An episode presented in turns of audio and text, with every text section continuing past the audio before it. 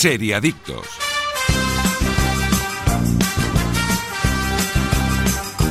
Hola, ¿qué tal? Muy buenos días de sábado, seriadictos y seriadictas, y bienvenidos a vuestra cita semanal con el universo de las series aquí en directo en Radio Marca, desde cualquier punto del país y también en cualquier momento desde la web o app de Radio Marca, iVox y Spotify. Hoy ya es 4 de marzo, arrancamos el episodio número 26 de esta séptima temporada. Yo soy Mark Vila y, como no, un día más también me acompañan los especialistas más especiales del mundo de las series. Aida González, ¿qué tal? Muy buenas. Muy buenos días. ¿Viste la nieve en Barcelona o no? Si en mi pueblo nevó. ¿Qué dices? Yo salí, yo salí para trabajar por la mañana y me encontré todos los coches nevaditos y la montaña del fondo de mi donde vivo, todo nevadito, muy guay. Ah, nevadito, nevadito, de aquella manera. Bueno, ¿no? Mejor, Eh, mejor, tranquilo. mejor que en mi casa que mi madre levanta a mi padre para decirle está nevando mi padre. "Eh, son las 2 de la mañana, ¿me puedes dejar dormir, por favor? Daniel Burón, muy buenas. Muy buenas, chicos. Tú como experto esquiador, os... Es de Yo no la vi. snow, es- Dani es de Snow. Sí, yo soy de Es Snow, sí, Snow. sí, sí. Tú no la viste, ¿no? Por No, aquí la o sea, yo vi llover, pero. Pero no yo- yo estaba trabajando en el centro, así que no. Bueno, hace No frío, eh, a veces somos un poco exagerados, Sí. No, pero hace frío. pero hace frío. Y aquí en Barcelona mola, ¿no? Que, que nieve es como algo que, como no ocurre. Exacto, no estamos acostumbrados. Claro. Pues los mira, niños ahí deseando que se quede la nieve para, para no ir al cole. En una semana que se juntó también el mobile, ¿eh? Todo Sí, ya. sí, sí, fue todo plan, un- Venga, la semana Sí. perfecta.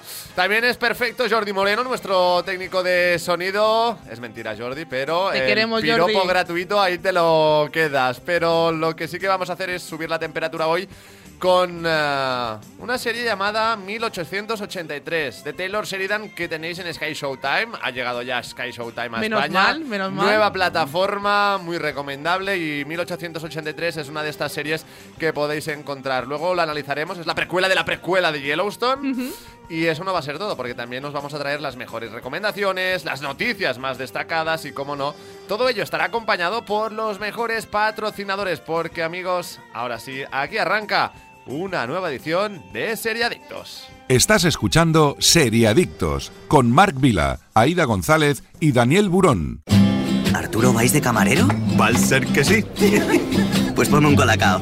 ¿Caliente como el fuego o mejor fresquito? Quemando. ¿Qué mando? ¿El de la tele? Como manda el jefe, que aquí cada uno se lo pide a su manera. Marchando a tu colacao. Soy ingeniero de puentes y caminos, y la verdad es que mi último puente es una obra maestra. Con vuelos desde solo 24 euros con Vueling, le pedí dos días a mi jefe y me llevé a la familia también. Vamos, así cualquiera se hace un puente. Con más de 95 destinos, móntate tu puente desde solo 24 euros con Vueling. Consulta condiciones en nuestra app o en. Qué buena pinta este aceite de Aldi. ¿A que sí? En Aldi tenemos un gran surtido de aceites de oliva virgen extra de origen nacional.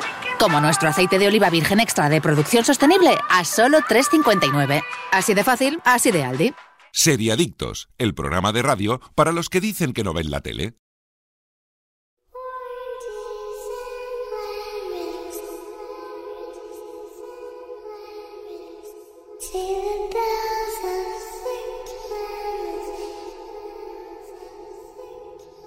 Pues ya estamos aquí, seriadictos y seriadictas, para empezar con el repaso a las noticias de la semana. HBO da luz verde a Welcome to Derry, la precuela de It a cargo de Andy Muschietti.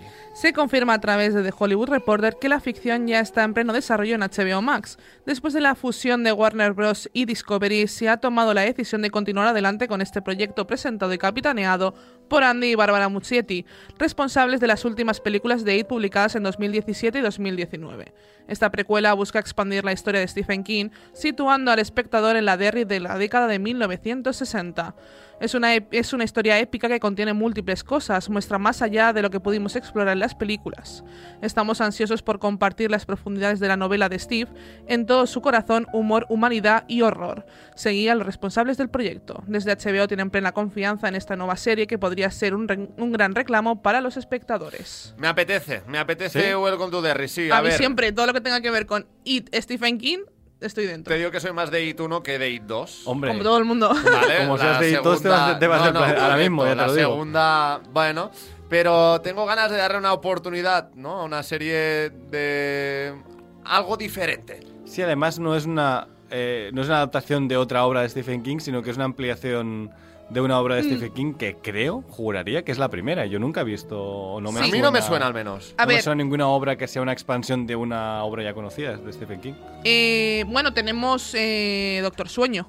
Sí, pero es una novela de, de Stephen Sí, King. sí, es una novela de Stephen claro, King. no deja de ser una adaptación de otra novela Sí, de exacto. Stephen King, ¿no? A mí, la, a mí la verdad es que me, me apetece. Y aparte Stephen King está dentrísimo del proyecto. Él ha dicho que, que para adelante, que Hombre, tiene Stephen mucho... King siempre, eh, también te No, no, digo. Stephen King se apunta a un bombardeo, Pero también te lo digo. ¿eh? eh. Es, un, que es un no- hombre que se apunta. No recuerdo mal si era que sus, eh, sus novelas las vende, o sea, los derechos los vende por un dólar, él siempre. Sí. O sea, tú, cualquier persona puede pagar un dólar a Stephen King y hacer una, una obra suya. No, yo también creo que también es, ha sido un autor muy que ha tenido muchas novelas, entonces es cl- claro, él va a ganar dinero, sí o sí Él- va a él ganar. es un trimillonario, Exacto, él va a ganar dinero, así que le da igual. Yo tengo muchas ganas porque a mí It es una de mis novelas favoritas de Stephen King, es una es una como de las historias que más me gustan. Y la verdad es que me apetece ver, porque sí que es cierto que en la película de los 80, si no me equivoco, sí que. De los 90, sí que te introducen un poco en los 60 y te introducen un poquito en, el- en lo anterior, en el principio de la película. Pero sí que es cierto que nunca lo hemos visto mm, de verdad. Y cómo fue esa primera, ese primer acercamiento de It a- de Pennywise a lo que es eh, Derry, ¿no? Pero bueno, It sí ha ido, ido- ha ido apareciendo por, por novelas de, de Stephen. King como El cazador de sueños, que también sí que es cierto que tiene mucho que ver con, con esta mitología y los monstruos que aparecen en esta, en esta novela, en esta película, que también es una película, sí que tienen bastante que ver. De hecho, hay un cartel, eh, que esto en la, en, el- en la película no sale, pero en la novela sí, que es It ha vuelto. Porque realmente tiene mucho que ver Sí, de este hecho, la universo. creo It que is se back, mencionaba, ¿no? Sería sé la frase. It Exacto. is back, que también con el it is Correcto. en inglés. No sé Eh, si recordáis en la primera película que uno de los personajes iba a la biblioteca y Mm. encontraba fotos y Correcto. pruebas de que llevaba tiempo y en el pueblo de Derry. Entonces supongo que Y- tirarán de allí, ¿no? Y si jugamos, exacto, vamos a jugar a imaginarnos qué puede pasar en Welcome to Hombre, Derry. había creo que un orfanato que se quemó en esas Sí. fotos, si no recuerdo mal. Y había también un par de, de asesinatos más así truculentos, o sea que... pues, sí, sí, pues de hecho lo que te allí, dicen que cada cierto tiempo Exacto, cada no sé vuelve. cuántos años, no sé si eran 18 años o no- me acuerdo, eh, lo digo de memoria. hace Yo creo que eran, no sí, veo. 18 o 20 y pico, creo que es una cosa así. Y va volviendo a- al pueblo. De hecho, luego ya él se encuentra con los chavales de, de las, de la novela y de las películas que conocemos, pero y que es el que los logran, entre comillas, vencer. Pero sí que es cierto que no conocemos la historia anterior. Yo creo que estaría muy bien que nos explicaran todo esto hasta el final. Es decir, que el final sea como el em- empezar de nuevo otra vez y encontrarnos un poquito con estos chavales también de, de, las, de la película. Pues me apetece. Si va por ahí, ya os digo que es algo que Sí, a ver, creo que al menos la serie. oportunidad se la vamos a Lo dar, que ¿no? ¿O no? la formato serie no sé si le va a beneficiar. Yo soy muy fan del formato película porque, por ejemplo, It 1 estaba muy bien adaptada. Sí. Yo creo que era una muy buena adaptación. It 2 ya falló, ¿no? Porque intentó luego ya hacer el pasado, presente, pasado, presente, esos cambios y tal. Que en la novela, si no recuerdo mal, es todo el rato vas de, de futuro al pasado, Sí. representa, ¿no? De hecho, lo que, lo que hacen, que lo hacen muy bien también en la primera adaptación que hicieron, eh, lo que hacen es cuando te van presentando a los adultos, tienen haces flashback, flashback, a los exacto, recuerdos exacto. de esos niños. Que lo- la, la cosa es que está muy bien de la segunda, por ejemplo, cuando ellos no se acuerdan cuando los llamas, porque hasta que no entran al pueblo otra vez, no les vienen todos los Sí, no- recuerdos no, porque recuerdan todo lo que es una especie de trauma que han enterrado en su es. memoria y tal. sí, y sí, está, la verdad es que está muy bien. A mí la película de los 90 me gusta mucho. Eh, sí que es cierto que obviamente las nuevas son, son bastante mejores, sobre todo la primera La parte primera, sí. es Primera es eh. increíble. A mí me, aparte, a mí me gustaría que en esta serie volviera eh, Bill Skarsgård como, como Pennywise, la verdad. Seguramente sí, ¿no? Ya que Hombre. forman parte del mismo universo, sería lo Eh, lógico, ¿no? Sí, es lo que queremos, pero no sé si es lo que tendremos. Bueno, menos si vas a hacer el It payaso, claro, porque It no es exactamente un payaso. Exacto. It se puede forma, transformar ¿no? en, lo que, en lo que más miedo le da, que ya lo hemos visto en las películas, lo que más miedo da a, a los niños, ¿no? Sí, pero al ser tan icónico, yo Mm. creo que vamos a tener payaso seguro. Seguro. Y seguramente Skarsgård, pues, eh, eh, será el reclamo de la serie. Luego el otro casting, pues no lo conocemos, ¿no? Pero bueno, ya te Para digo, mí es perfecto. un- A mí, sí, me, me- me- me- eh, Curry sí que es cierto que en la de los 90 lo hizo muy bien, pero era un payaso un poco más bromista. Sí. Este Eh, es un payaso que da Era un payaso miedo. algo más payaso, ¿no? Sí, exacto. Sí, sí, sí, exacto. Y a mí me Aquí gustaba mucho. terrorífico vestido de payaso, pero que, que eso es lo que da miedo realmente, ¿no? Sí, sí, bueno, bueno, en fin, algo más si que queréis. añadir de Welcome to Derry y de... No, que a medida que sepamos cosas ya iremos contando, ¿no? Estaremos muy pendientes. Bueno, todavía no sabemos ni fechas de estreno No, ni no. nada. No, estará, parecido, estará o sea mismo, que- estará mismo ahora en preproducción. Supongo que hasta mediados del año que viene, una cosa así, no tendremos a lo mejor el primer tráiler o... O rodaje. Sí, O exacto, rodajes o primeras todo esto, sí, imágenes sí. del rodaje, totalmente. Mm. Bueno, pues paciencia y calma con Welcome to Derry y atención a lo que viene ahora también. Los creadores de Dark no se rinden tras el fracaso de 1899 y ya tienen una nueva serie para Netflix. 1899 fue un auténtico fracaso en Netflix que llevó a la plataforma a cancelarla a los pocos días de su estreno. Pero Baran Boodar y Antefriese ya tienen un nuevo proyecto en el portal de streaming y no es otro que Hay algo matando a los niños. Escrito por James Tinion IV y Weather Delera, Hay algo matando a los niños se convirtió en uno de los éxitos editoriales de Boom Studios. Nos cuenta la historia de cómo un pequeño pueblo es acechado de forma constante por unos monstruos. Atrapados y asustados, los habitantes no saben qué hacer, ya que las criaturas se están alimentando de los pequeños de la localidad, hasta que Erika Slaughter decide poner remedio. Como explican en The Hollywood Reporter, los creadores de Dark serán guionistas, productores y showrunners de esta nueva serie que apostará por el terror en una nueva aventura televisiva. De momento, Netflix no ha dado fecha de estreno ni ha confirmado quién más participará. Bueno, nos están quedando unas noticias hoy bastante oscuritas, ¿eh? Sí, bastante sí, sí, terroríficas. Sí, sí, sí. Pero- A mí me apetece muchísimo porque el cómic me ha llegado muy buenas reseñas de él, no lo he leído, pero pretendo hacerlo, ya lo tenía ahí en mi, en mi lista pendientes y me han llegado muy buenas cosas. También os digo, hay un nombre más molón que James Tinion IV. Claro. Sí, sí, sí, me O encanta. sea, es el mejor nombre del mundo, ¿eh? ¿Para perro o para persona? Para los dos, o sea, no, no descarto llevar a un perro mío Tinion IV, ¿no? que se llame así. A mí me genera dudas tras lo de 1899. Sí, sí, a mí también, ¿eh? A ver, no hay que. No, no, yo creo que Dark es un, es un 10. Eh, 1899 para mí es un 6,5, y medio, no, no la suspendo. Es que tú eres muy benévola siempre. Aida. Sí, Suelo, suelo, pero para fui- mí es yo fui un- bastante duro con ella, ¿eh? Es un 6,5 y medio y. Pero si yo para mí si hago la media sale ganando. Por tanto, sigo teniendo ganas de lo que, lo que vayan a hacer. De hecho, era un proyecto que iba a hacer Mike Flanagan. Este proyecto lo iba a hacer Mike Flanagan para Netflix, pero se decidió por diferencias creativas eh, no hacerlo y hacer el Club de la Medianoche. Pero bueno, ahora Mike Flanagan ha firmado por Amazon, por, Amazon, Sí. por tanto eh, se ha desvinculado completamente de ese proyecto y se han encargado los creadores de Dark. Entonces, a O mí sea, me- que eso sí que ha sido Netflix eh, cogiendo a sus creadores más allegados o los, la gente de confianza y diciéndoles tenemos este proyecto, ¿os interesa o no? Exacto. Y ahora es eso, Mike Flanagan, además, después de que también cancelaran, porque son dos, son los creadores que ha- han sufrido ahora cancelaciones Sí. hace relativamente poco. Eh, han sufrido la cancelación de Club de la Medianoche, que es una serie que se ha quedado un poco en el limbo porque a lo mejor se recupera de alguna forma eh, en otra plataforma, como podría ser Amazon, que ahora que ha firmado Mike Flanagan. Eh, pero bueno, recordemos también que Mike Flanagan sigue teniendo un proyecto con Sí, Netflix, la casa Usher, ¿no? que tiene la casa Exacto, Usher. habíamos comentado también. Entonces, yo supongo que ese proyecto será el último que haga Mike Flanagan para Netflix y que ya luego, pues todo lo que haga será para Amazon. Mm. Pero bueno, volviendo un poco a la, a, la, a la serie que van a traer los creadores de Dark, a mí es una serie que me apetece. Me apetece porque ya la sinopsis no he leído nada del cómic, no sé nada del cómic, pero me apetece eh, entrar un poquito en este mundo y que no me hagan un poco también Paper Girls en Amazon. Es Uf. decir, que el cómic es muy bueno, la serie pasa a ser un poco regul- regulera. Que Hombre, eh, ti- tiene pinta que esto va a, a tomar el camino del terror. Eh, Paper Girls lo que pasa es que no tomaba, no tenía el presupuesto que necesitaba para la, La historia ciencia que quería ficción. contar. Mm. exacto. Ya, pero una mala adaptación hace mucho daño. Mm, Eso es verdad. sí, sí. Y al final, pues sí que, no sé, ¿no? Tenemos este último precedente, insisto, con 1899, que no nos ha convencido para nada. Es cierto que la historia, en este caso, ya da algo más de sí. Y además ya hay alguien que ha escrito esa historia. O sea, Claro. ahora mismo a, a mí me falló 1899 a nivel de No, guion. Sí, exacto, por lo tanto, porque no era muy consistente. Claro, por lo tanto aquí ahora que tenemos un guion o al menos una historia detrás que es potente, ya podemos confiar un poco más en que estos creadores, que por cierto, o sea, al final tienen un producto malo, pero tienen tres temporadas muy buenas. O sea que hay Sí. que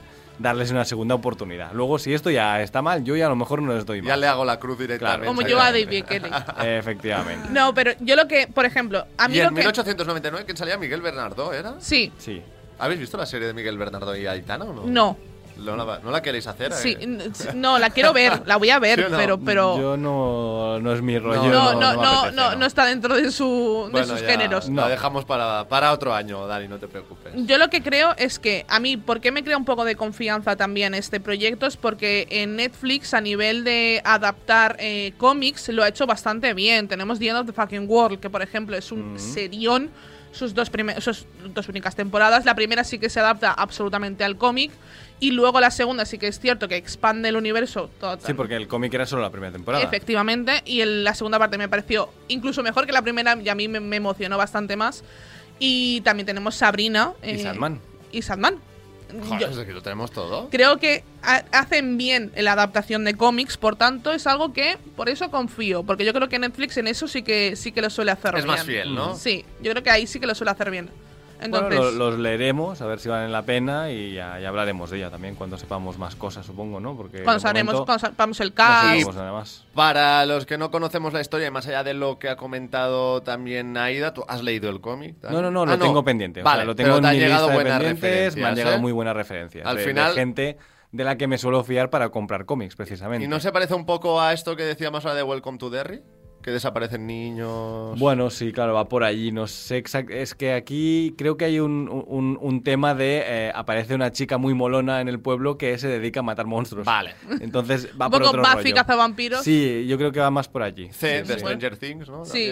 Sería- Sí, sería un poco ese rollo, ¿no? Bueno, estamos ahí, ¿no? Eh, Claro, al límite no sé de varios tiene, productos. si tiene más el tono de aventura y tal, o un tono de terror y luego aparece este personaje y Vale. también tiras por la aventura. No lo sé, no lo sé. O sea, que estamos pues también pendientes Mm. de saber qué, pues, qué tono va a coger, en Mm. este caso, eh, la serie. Bueno, ahora vamos a seguir repasando también esta actualidad y las noticias más destacadas.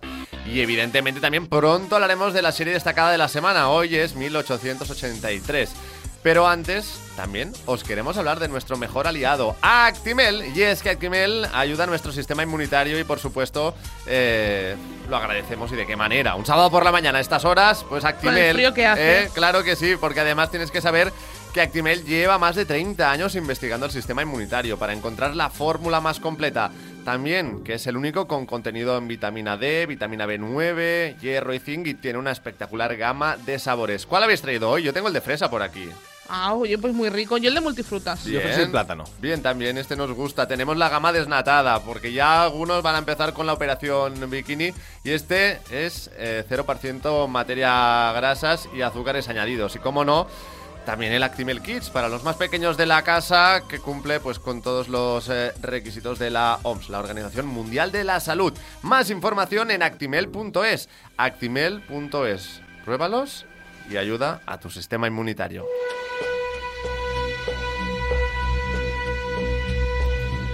Citadel, el proyecto de los hermanos Russo para Prime Video, anuncia fecha de estreno. Prime Video ha anunciado los primeros detalles y las primeras imágenes de Citadel, una épica serie de acción y espionaje que llegará en exclusiva al servicio de Amazon.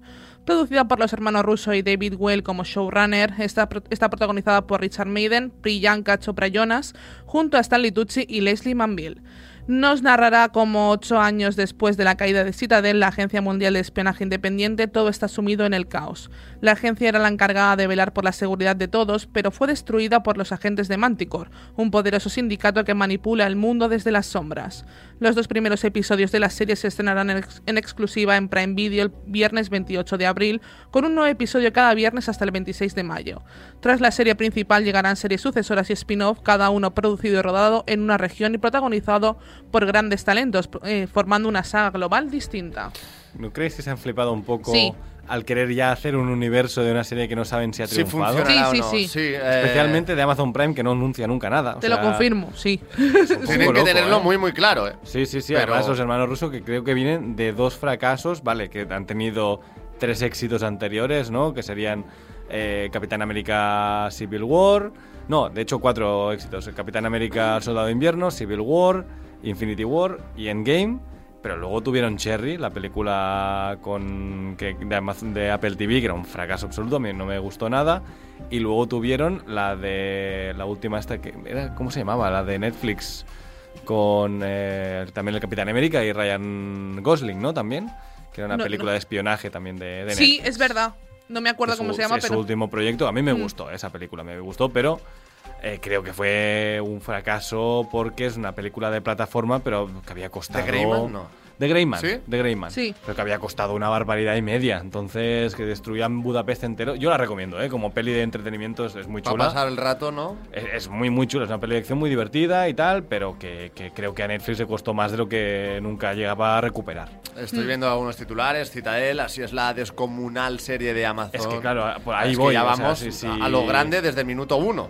Exacto, si van a, tan a la grande, además con un reparto internacional, bueno, internacional entre comillas, ¿no? Pero que pretende que sea como una serie de espionaje internacional, no sé qué pretenden con esto, eh, siendo una serie que no, nadie conoce, o sea, que tienes que vender de Sí, cero, sí, un ¿no? producto que, no, no es tampoco de las tofas, que ya tienes también, por Eh, ejemplo, exacto. un referente o un cómic, ¿no? Que ahora sí, comentábamos o, algo de Marvel, que claro, ya vienes Exacto. de, de que la gente ya sigue la el propio universo. Aquí, si no, te inventas un universo de espías con la de series que hay de espías en el mundo. Bueno, y la serie que también, por ejemplo, Apple TV Plus va a estrenar una serie también de espías, de que ya ha espionaje. estrenado, eh, Ahora nos va a dar, ¿no? Por los espías. No soy muy fan, ¿eh? también os voy a decir, del mundo A mí del depende, si está bien hecho es muy chulo y si no está bien hecho pues un rollo, ¿no? Sí. O sea, a Misión Imposible las veo todas, cada, siempre. Claro. Igual cine. que yo, por ejemplo, eh, eh, James Bond, yo me las veo todas, James Bond, todas, y me encantan. Claro.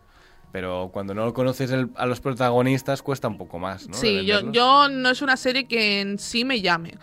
Me llamaría por su protagonista, que recordemos que es eh, Rob Stark, eh, de, de Juego de Tronos. Y También que tuvo salió. una serie en Netflix que también hacía de, bueno, de espía, era el guardaespaldas Sí. de la presidenta, de la primera ministra de Inglaterra o algo así, ¿no? Sí, y no salió también en una de Marvel, que si no Eh, recuerdo. bueno, sí, es el- en- uno de los protagonistas eternos, efectivamente, Exacto. sí. Le hemos ido viendo en, en proyectos más o menos grandes, pero yo creo que a mí es un actor que me gusta, que yo creo que es cumplidor, eh, Sí. no es tampoco una fantasía, pero que es cumplidor. Eh, exact- diría exactamente lo mismo, o sea, no es una gran estrella, pero es un tipo que no te cae mal, es guapete, Una tiene cara planta, familiar, ¿no? Sí, ¿no? También. Y que da al, a ver, da el porte como espía, ¿no? Sí, o sí, sea, sí. podría ser un buen James. Bond este Sí, tío, sí. ¿no? Y Stanley Tucci, Sí. por ejemplo, también es un actor que me gusta, que también es lo mismo. Yo creo que es un actor que eh, ha tenido más o menos proyectos buenos o malos, pero creo que es un actor cumplidor. Te- hace un poco de todo, ¿eh? Stanley Tucci está como en todas partes, ¿no? Te puede hacer películas muy malas y luego de La repente película de Netflix. pelis buenas. ¿Cuál es la de Netflix? La de Netflix, eh, que. Eh, ¿Cómo era? Creo que era un rollo. Salió to- todo cuando era en el. Ay, no me acuerdo cómo se llama esa película. Ahora os la busco y os lo digo. Porque no recuerdo ahora cómo se llama esta película, pero también es de Netflix. ¿Desde dentro? No. que salía la que salía también eh, la protagonista de Sabrina. Ay, no me acuerdo. Yo no, sé de qué, no sé de qué me estás hablando. Pero bueno, ahora lo, lo encuentra Aida. Bueno, a ver, Bueno, a eh, ver. películas como El Diablo se viste de Prada, eh, La Terminal también. La ¿no? terminal, sí, hacia ahí, hacia buen personaje. También, correcto. Sí, sí. Eh, pero yo me remonto a 1992. y, mm, mi primera noticia de Stanley Tucci es la de ser el veterinario que se quería cargar a Beethoven, el perro. No, pues, era, era Stanley Tucci. hostia. Ese era. ¿Sabes? buenísimo. El que se lleva a Beethoven, tal. Pues ya está, es odio a. Stanley Tucci. Totalmente. Yo no puedo empatizar con él. Yo Ya era me muy de mal Beethoven. para siempre. Tal cual. El caso es Levin también. El caso ¿no? es Levin, sí, sí, sí, claro. Sí, hecho sí. bastantes cosas también. Ah, en trabaja este mucho. Stanley Tucci, eh, también, o sea, es un tipo que, que se gana el pan, digamos. El ¿no? silencio. El silencio, es esa película que no podían hablar. Exacto. vale. Sí, sí, que también. que Es la película que venía luego de la moda de la película de Sandra Bullock, que venía de la moda de la película de John Krasinski, la de los aliens, ¿no? Sí, también venía de, de la película esta de em, Un lugar tranquilo. Sí, esta, esta, La la, de Krasinski, sí, sí, sí. Que a mí me Por gustó. eso que, es una, to- una gran que todo vino allí, luego eran exploitations, exploitations. Cierto, cierto. Bueno, no- eh, es que no la vi esa peli, yo ya dije Mejor. como, ya he visto no, la yo la vi, Bullock yo la y vi era en un mala, resumen ¿sabes? de te lo resumas, sino más como Ah, las, vale. pe- las peores películas de ese año. Entonces, Ah, por eso la bueno. conozco, no porque la haya visto, pero sí la bien, conozco bien, por bien, eso. Bien. Yo insisto en lo que estábamos diciendo, crear ya un universo de algo que todavía no ha visto la luz es correr mucho riesgo. Sí, me parece arriesgado. jugarse muchos... Un poco James Cameron de voy a hacer Billetes. 50 películas de Avatar. eh, Sí, pero el problema es que James Cameron, el tío la estrena y, tri- y, y- y triunfa. O sea, es que es algo Claro. demencial, ¿no? Estos no lo saben. Pero ya lleva su etiqueta también. O sea, Sí, es que lleva sí, su sí, sello. Sí, sí, los hermanos rusos, además, es verdad que haciendo cines de espía son buenos. O sea, las Mm. cosas como son. Los dos que han hecho de momento, los tres que han hecho de momento a mí me han gustado. O sea que, bueno, parece que es su género. Veremos. ¿Algo más de Citadel? Esperaremos Pues a ver el primer capítulo, a ver qué tal. Sí, también es verdad que eran los productores de Extraction, esa peli Sí. Tyler Rake, ¿no? La de la de Chris Hemsworth también, son los productores. Bueno. Así que bueno, son gente que la acción, la acción la- Sabe, La hace de, bien. sabe, Sabe de qué va la cosa. Exacto. Pues vamos con la última de las noticias de hoy. Venga, va. Dune Sisterhood pierde a su director y a su protagonista debido a cambios creativos. El pasado noviembre nos enteramos de la marcha de su co-creadora Diana de Mullón y ahora la pesadilla continúa. En esta ocasión tenemos doble baja. Desde HBO Max han confirmado la salida de la serie tanto de Jonan Renck, director de la serie, como de su protagonista Shirley Henderson, algo que desde el estudio justifican al haber entrado en una pausa programada para asumir cambios creativos. En un comunicado se aclara que la salida de Renck ha sido hecha bajo acuerdo y responde a dichos cambios. Sobre Henderson, que interpretaba a Tula Harkonnen, no han dado detalles. Como es habitual, el tema de cambios, diferencias, lo que sea creativos, suelen ser eufemismos para disfrazar todo un abanico de circunstancias. Este nuevo parón en la producción puede haber causado además conflictos con las agendas tanto del equipo como del reparto. Lo que sí sabemos es que la serie Dune empezó a rodarse el pasado noviembre en Budapest y se comenta que la salida de Ademullón justo antes obligó a trabajar a marchas forzadas para reescrituras, retoques por aquí y por ahí. Vaya disgusto, ¿no? Sí, que Vaya contratiempo. de... Está siendo esto eh, una pes- realmente es una pesadilla, Mira, es la historia de nunca acabar. La ponía en pausa y cuando Villeneuve acabara de rodar, Sí. de hacer Dune 2 y la serie, decía, vale, ahora, vamos te a pones esto. tú y, te hace- Sí, y haces tú la serie. ¿no? Sí, sí, Que pues de es que momento lo lo has hecho tú bien, así que... De hecho, Jonan Renck es también director de, de Chernóbil, es, Mm. es uno de los directores también de Chernóbil, por tanto, era un buen, era un buen Era un buen fichaje, reclamo, sí, sí. era un buen fichaje. A mí Sí. me parecía, bueno, ya estamos viendo de con la The Last of o sea Exacto, que- y estamos viendo con The Last of Us, eh, el creador de Chernobyl, todo lo que tenga que ver con Chernobyl parece que triunfa, ¿no? Y yo creo que, que era un muy buen fichaje, pero bueno, se ha, ten- ha- se ha marchado yo creo que por diferencias creativas, como con todo, y la protagonista más de lo mismo. Sí, a mí eh, Henderson no- no- es una actriz que la hemos visto de secundaria mil veces, os, os- os animo que la busquéis porque os suena, pero que tampoco me llamaba, no me- a mí no me vendía la serie, ¿eh? yo prefiero a alguien más potente, la verdad. O sea, ahora mismo, Eh, también, sí, sinceramente, si podemos buscar a alguien con más cartel. yo ahora mismo buscaba a alguien con más cartel, así te lo digo. Pero se han atado un poco a que la, lo que sería eh, el nombre de Dune, eh, después de el exitazo que fue la película, eh, les vendiera la serie. Sí, yo que creo que Dune Sisterhood, yo creo que vendía, pero- creo que, la, que desde HBO pensaban que vendía ya solo y a lo mejor se han dado cuenta de que no.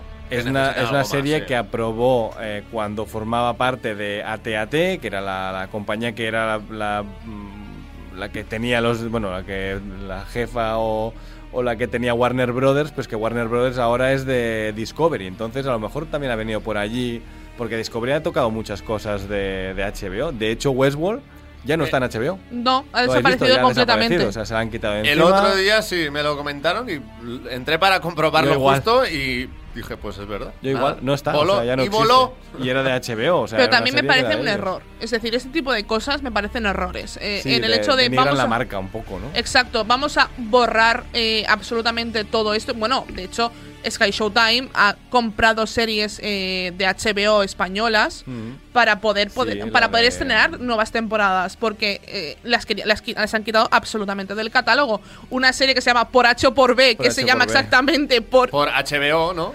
La, la, la borraste del catálogo absolutamente, ¿no? Y a mí eso me Es parece que un error. Representa que tenerlas en catálogo significa pagarle royalties a la gente Claro. de la serie.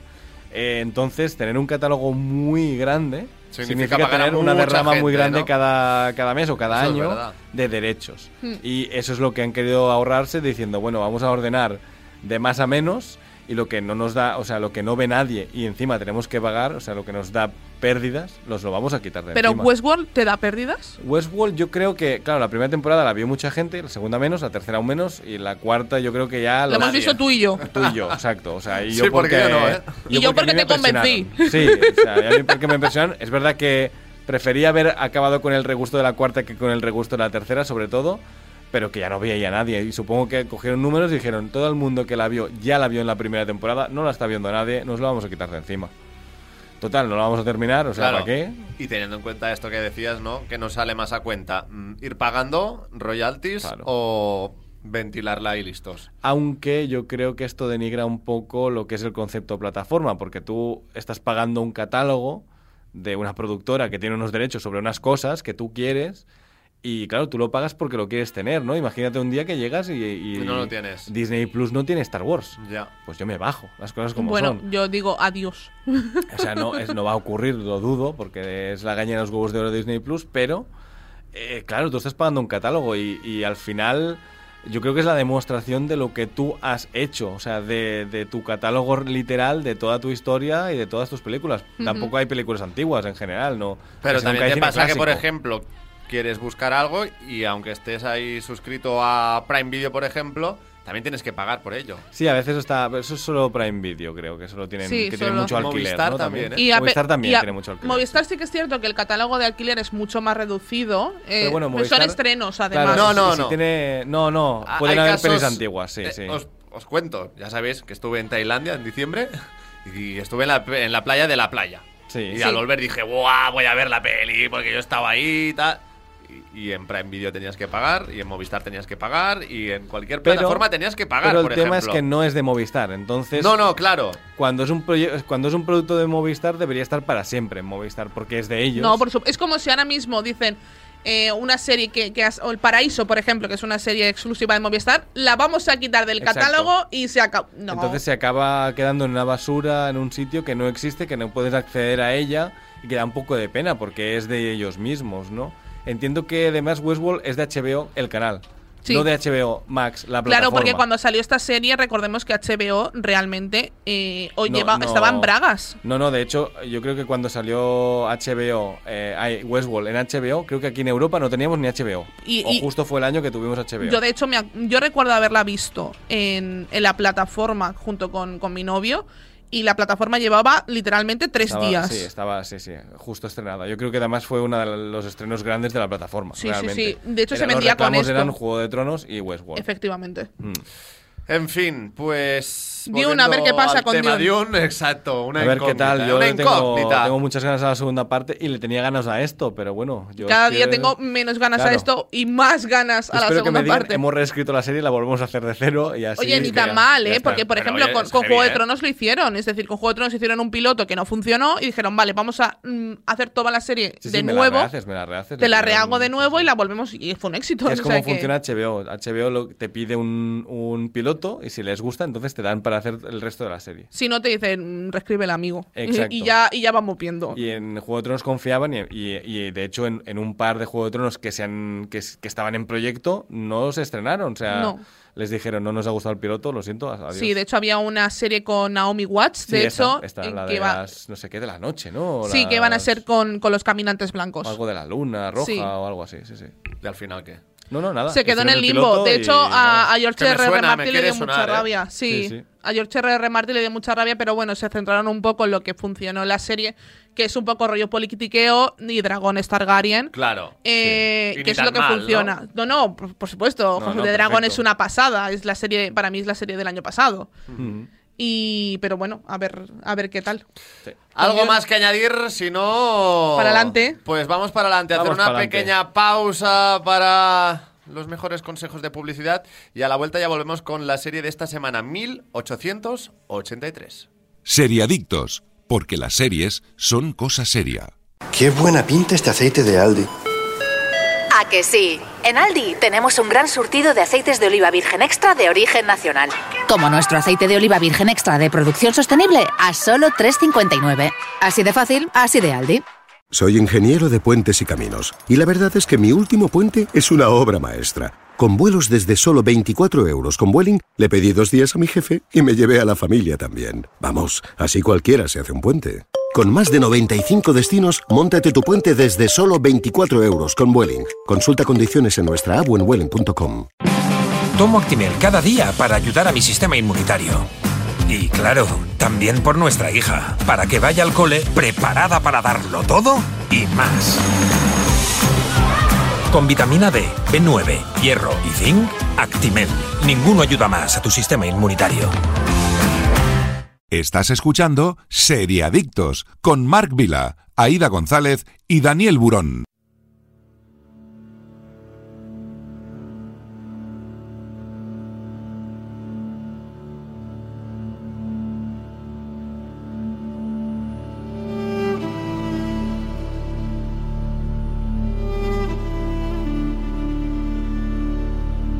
Nos vamos ahora hasta el lejano oeste, porque, como os decíamos, seriadictos y seriadictas, vamos a hablar de 1883, una serie estrenada en 2021 en Estados Unidos, creada por Taylor Sheridan, que podéis encontrar en Sky Showtime, la nueva plataforma que ha llegado estos días aquí a España. Un género de western, 10 capítulos, una hora, la precuela de la precuela de Yellowstone, que sigue la historia de la familia Datton en un viaje hacia el oeste a través de las grandes llanuras para ir hacia el último bastión de la indómita América durante el año, evidentemente, 1883.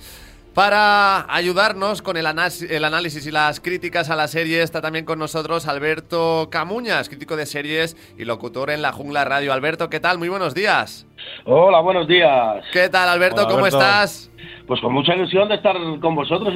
Os escucho muchos sábados mientras paseo al perrete. Pues, Ah, pues eh, muchas gracias, el placer es nuestro, Alberto. Y como siempre, eh, ya sabéis que normalmente el invitado de la semana suele ser un gran defensor de la serie. Alberto, es tu caso, ¿a ti te ha gustado 1883? ¿Eres de los fans de, de este género? Yo soy, creo que el, el principal defensor de esta serie en España.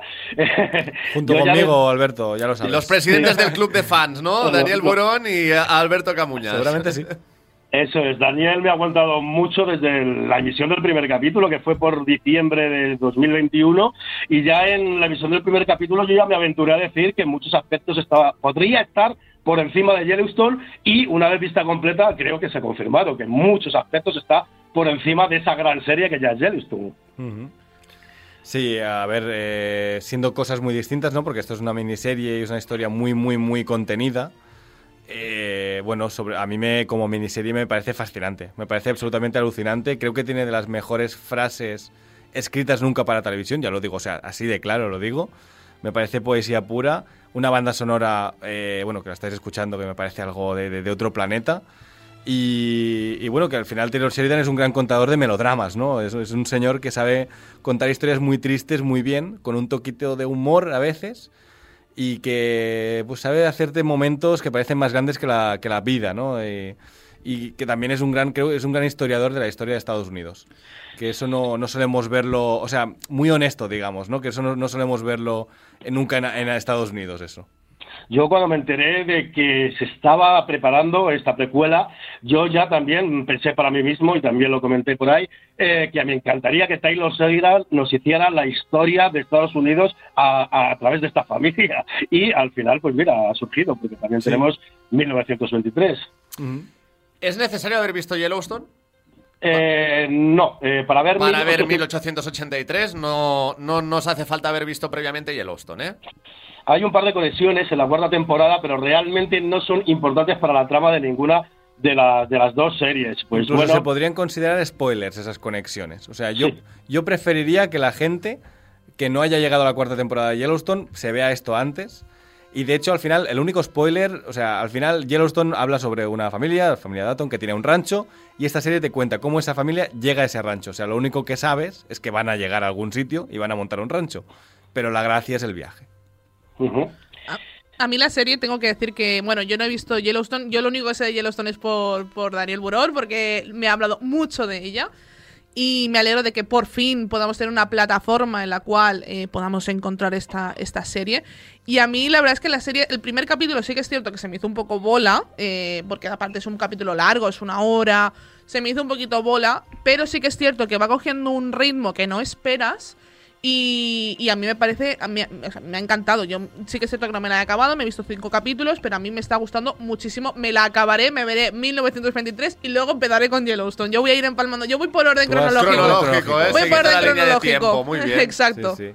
Hay, dos, hay dos formas de, verla. Puedes empe- hacerlo, como has dicho tú, por orden cronológico, eh, o sea, por orden de estreno, Yellowstone 1883 y 1923, o por orden cronológico, que sería 1883, 1923 y Yellowstone. O sea, hay estas dos opciones. He de advertir que Yellowstone tiene un episodio piloto que es muy duro de roer. Es muy lento, es muy largo y la acción se concentra en los últimos 15 minutos, que es donde realmente te va a enganchar. Pero la serie, como todas las producciones de Taylor Sheridan, en cuatro capítulos tiene montado todo el universo, todos los personajes y crece muchísimo. O sea, Exacto. Que, al que... le parezca un poquito, un poquito lenta o lo que sea, que le dé cuatro o cinco capítulos que no va, si entra, no va a poder parar. Que se espere, ¿eh? que no la sentencia antes de tiempo. Exacto. Taylor Sheridan no es un gran escritor de pilotos. O sea, los pilotos eh, suyos son muy buenos en revisionado, porque es un tipo que te presenta muy bien el universo y muy bien los personajes, pero se toma su tiempo. Es verdad que el segundo suele ser ya bastante potente y ya tiras para adelante porque ya te has enamorado, porque eso sí que lo es, o sea, es un gran escritor de personajes. Yellowstone tiene posiblemente la, el mejor personaje femenino eh, fuerte de la historia de la televisión, ya os lo digo así, o sea, Beth es una fuerza de la, naturaleza que de hecho es descendiente de esta, de esta protagonista nuestra de, de 1883. Que me encanta, estoy enamorada de que es ella. Otra mujer fuerte. O sea, que estoy es, enamorada de ella. Es que Taylor Sheridan es un gran escritor de mujeres, eso, sí. eso no se duda.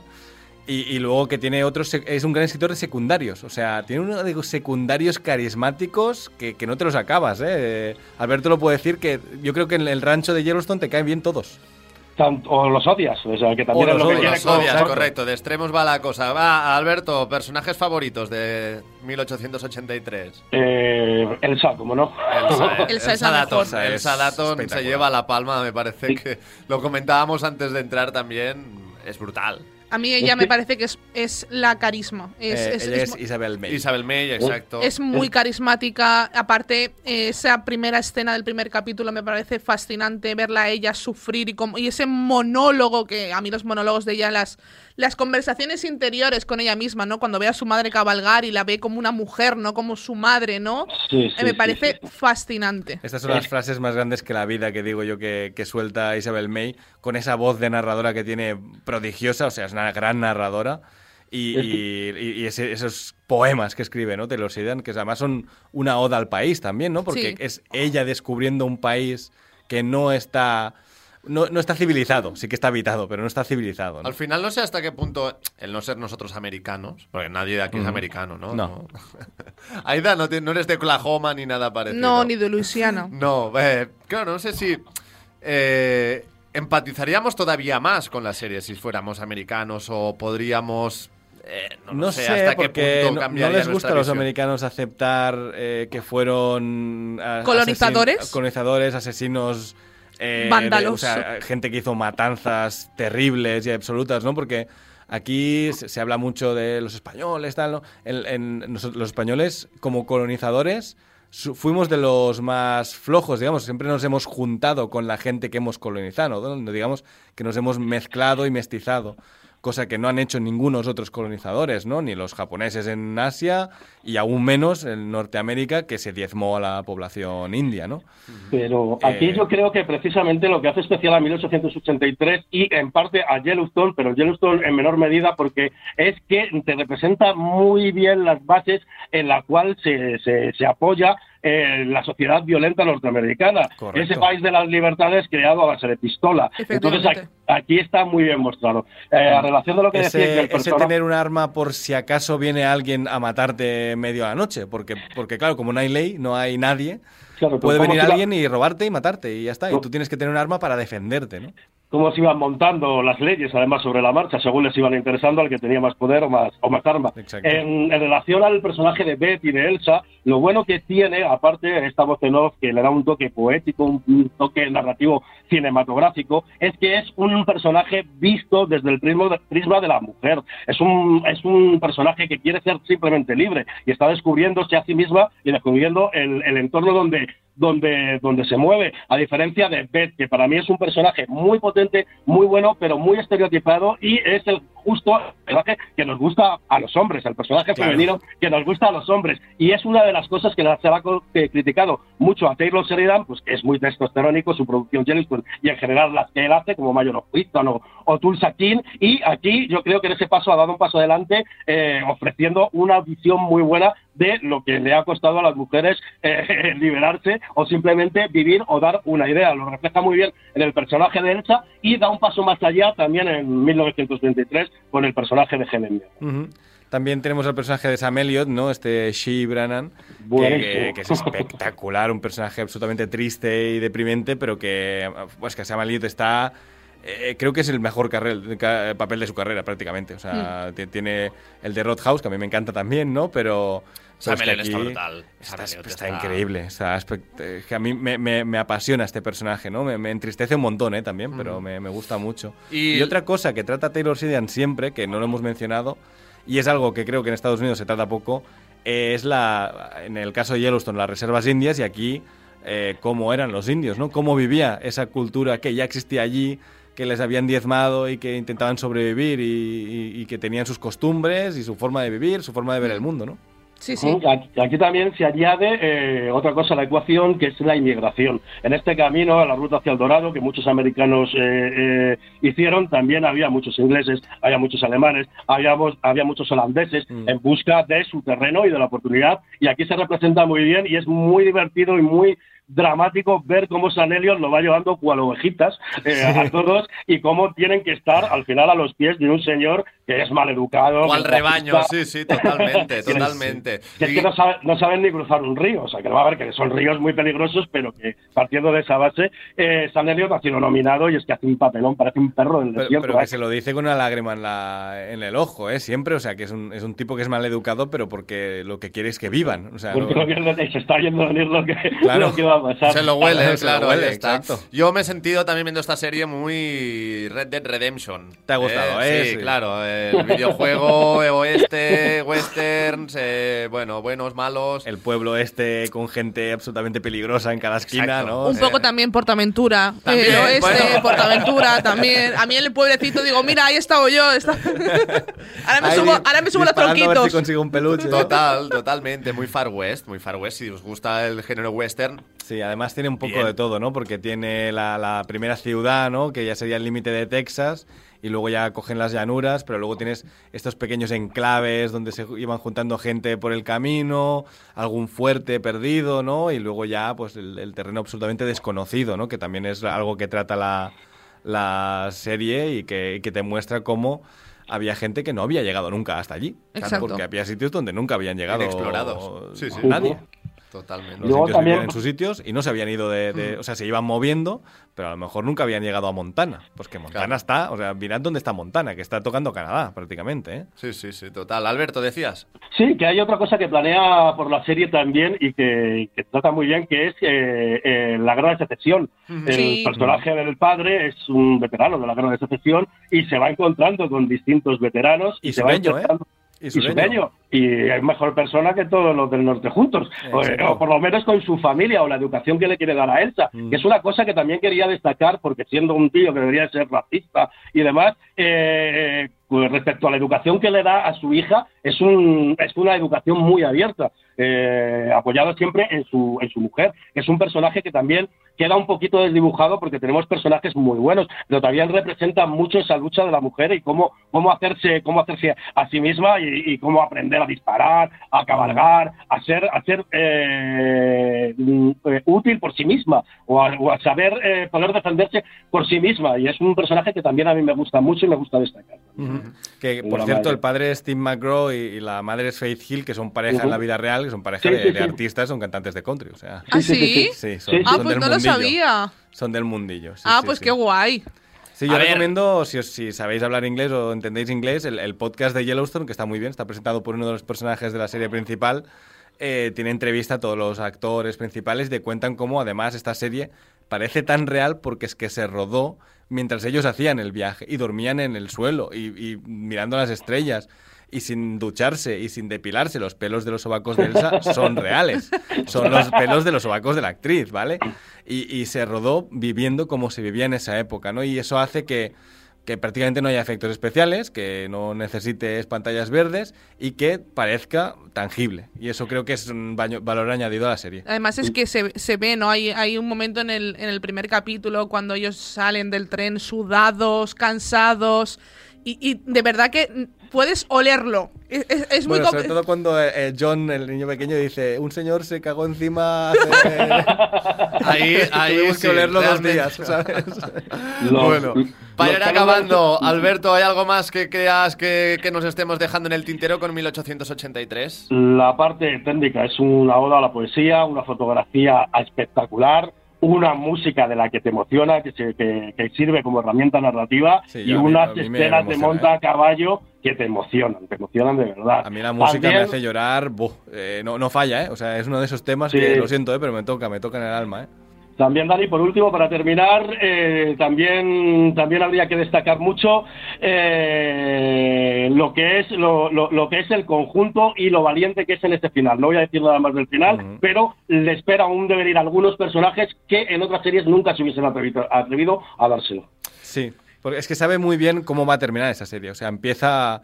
El personaje empieza hablándote de, de su vida, ¿no? Y, y sabe muy bien cómo quiere terminar la serie para dejártela en el punto en el que, bueno, no hace falta continuarlo esto. Luego ya tendrás otros spin-offs, etcétera, pero que cuenta la historia que cuenta, muy contenida, con el final que quiere, ¿no? Y eso es, es de agradecer. Para mí, de las mejores miniseries que he visto en mi vida, ¿eh? y es mucho Yo, decir, ¿eh? yo lo digo, yo también lo digo. Y mira que nosotros vemos series, ¿eh? O sea, Y no nos hemos venido arriba, ¿no? Yo no, yo lo digo muy sinceramente, ¿eh? Yo, yo lo digo y de hecho no la puse en mi top del año pasado porque no se había estrenado en España. Pero, Pero este año entra. pero este año, Este- claro, este año va a entrar. Si cuenta En el este año, sí. En el número uno la puse yo, o sea, directamente. Bueno, pues ahora tocaría ponerle nota a la serie. Para mí un 10. No, es que no tengo. Voy a empezar con. Aida. Yo le he puesto un 8. Un 8. También os digo, no me la he acabado, me faltan 5 capítulos, Bueno, pues así que la nota, la nota puede subir. Puede subir. Puede subir. Dani. Un 10. Sí, sí, sí. Tal cual. Sí, sí, no, no, no, no tengo dudas. Le podía poner 9,9 porque el primer capítulo en revisión me ha gustado, pero es verdad que los primeros capítulos de Taylor Sheridan nunca suelen ser un pepinazo. Alberto. Yo no, en mi, en mi tabla de notas no existe el 10, pero aquí tiene un 10. Y las únicas series que le he dado un 10, yo creo, en vida ha sido Hermanos de Sangre y esta. Bueno, pues eh, te apuntamos también el 10 y venga. Es que ahora ya la presión la tengo yo. Voy a ponerle un 9 y medio.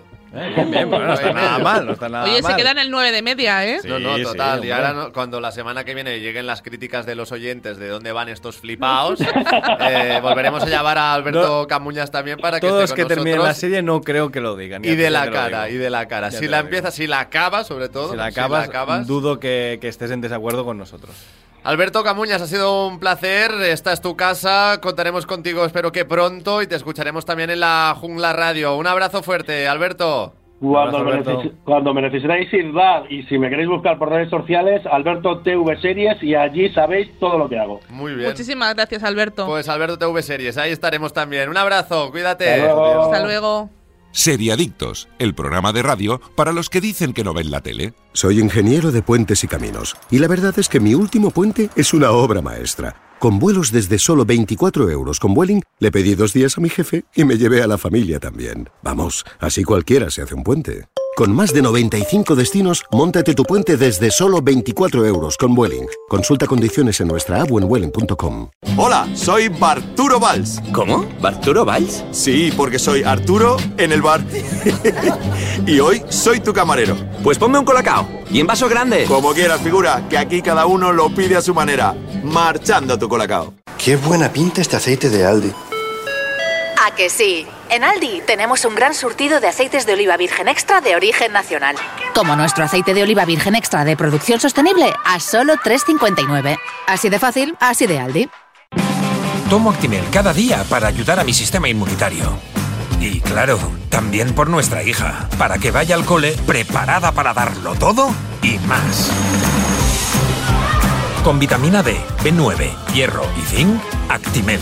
Ninguno ayuda más a tu sistema inmunitario. Estás escuchando Seriadictos con Marc Vila, Aida González y Daniel Burón.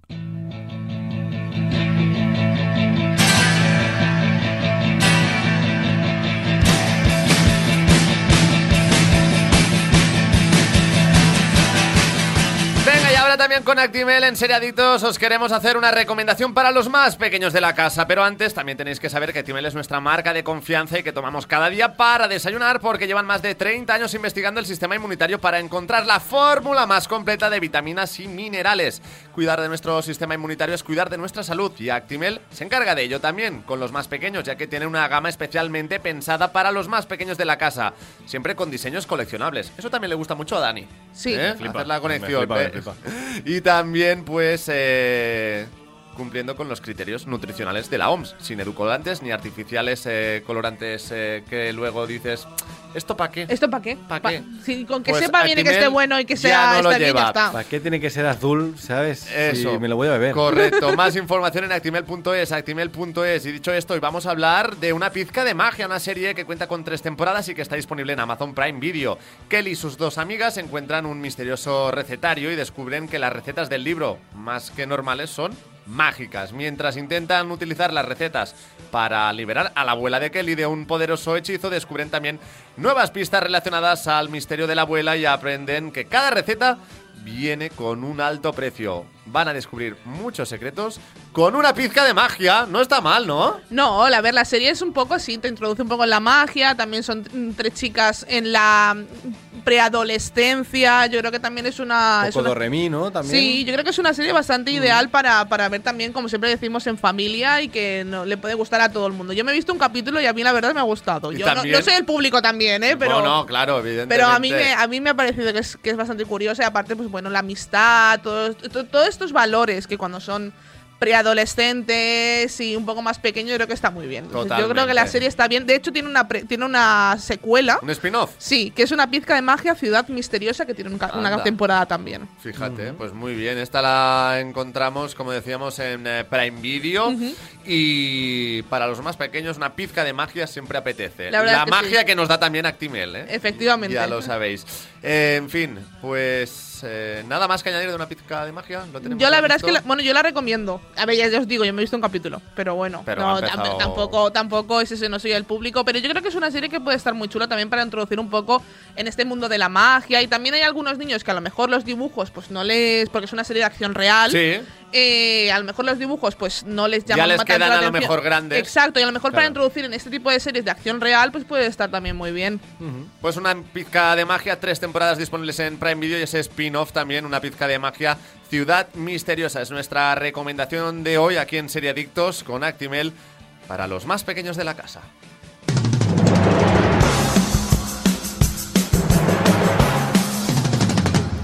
Pues lo vamos a dejar aquí, Dani, Aida, muchas gracias. Que Gracias paséis un feliz sábado y un feliz fin de semana. Igualmente. ¿Tenemos alguna idea para la semana que viene? Pues bueno, Tenemos ideas, ¿no? Yo, bueno, A ver, tenemos también hablamos. Showtime ahora, está un catálogo nuevo, cosas Sí, que hacer, sí, cosas Hombre, que The ver. Offer, por ejemplo, la, la creación de la película del Padrino desde el punto de vista de la producción. a O Bosé, también la tenemos Bosé ahí, también, que- se que- estrena- que se ha estrenado ya. ya. se estrenó, se estrenó ayer, Ya de se hecho, estrenó. 3 de marzo, Pues, sí. pues, pues, pues, pues, la semana que viene más y seguro que también mejor. Gracias a todos, también a Jordi Moreno en el control técnico y sobre todo muchísimas gracias a todos los que habéis estado al otro lado en directo o en cualquier otro momento del día. Porque es todo por hoy. Volvemos el próximo sábado con más noticias y más series aquí en Seriadictos. Pero mientras tanto, hacedle caso a Super Ratón. El próximo programa, amiguitos, y no olviden supervitaminarse y mineralizarse.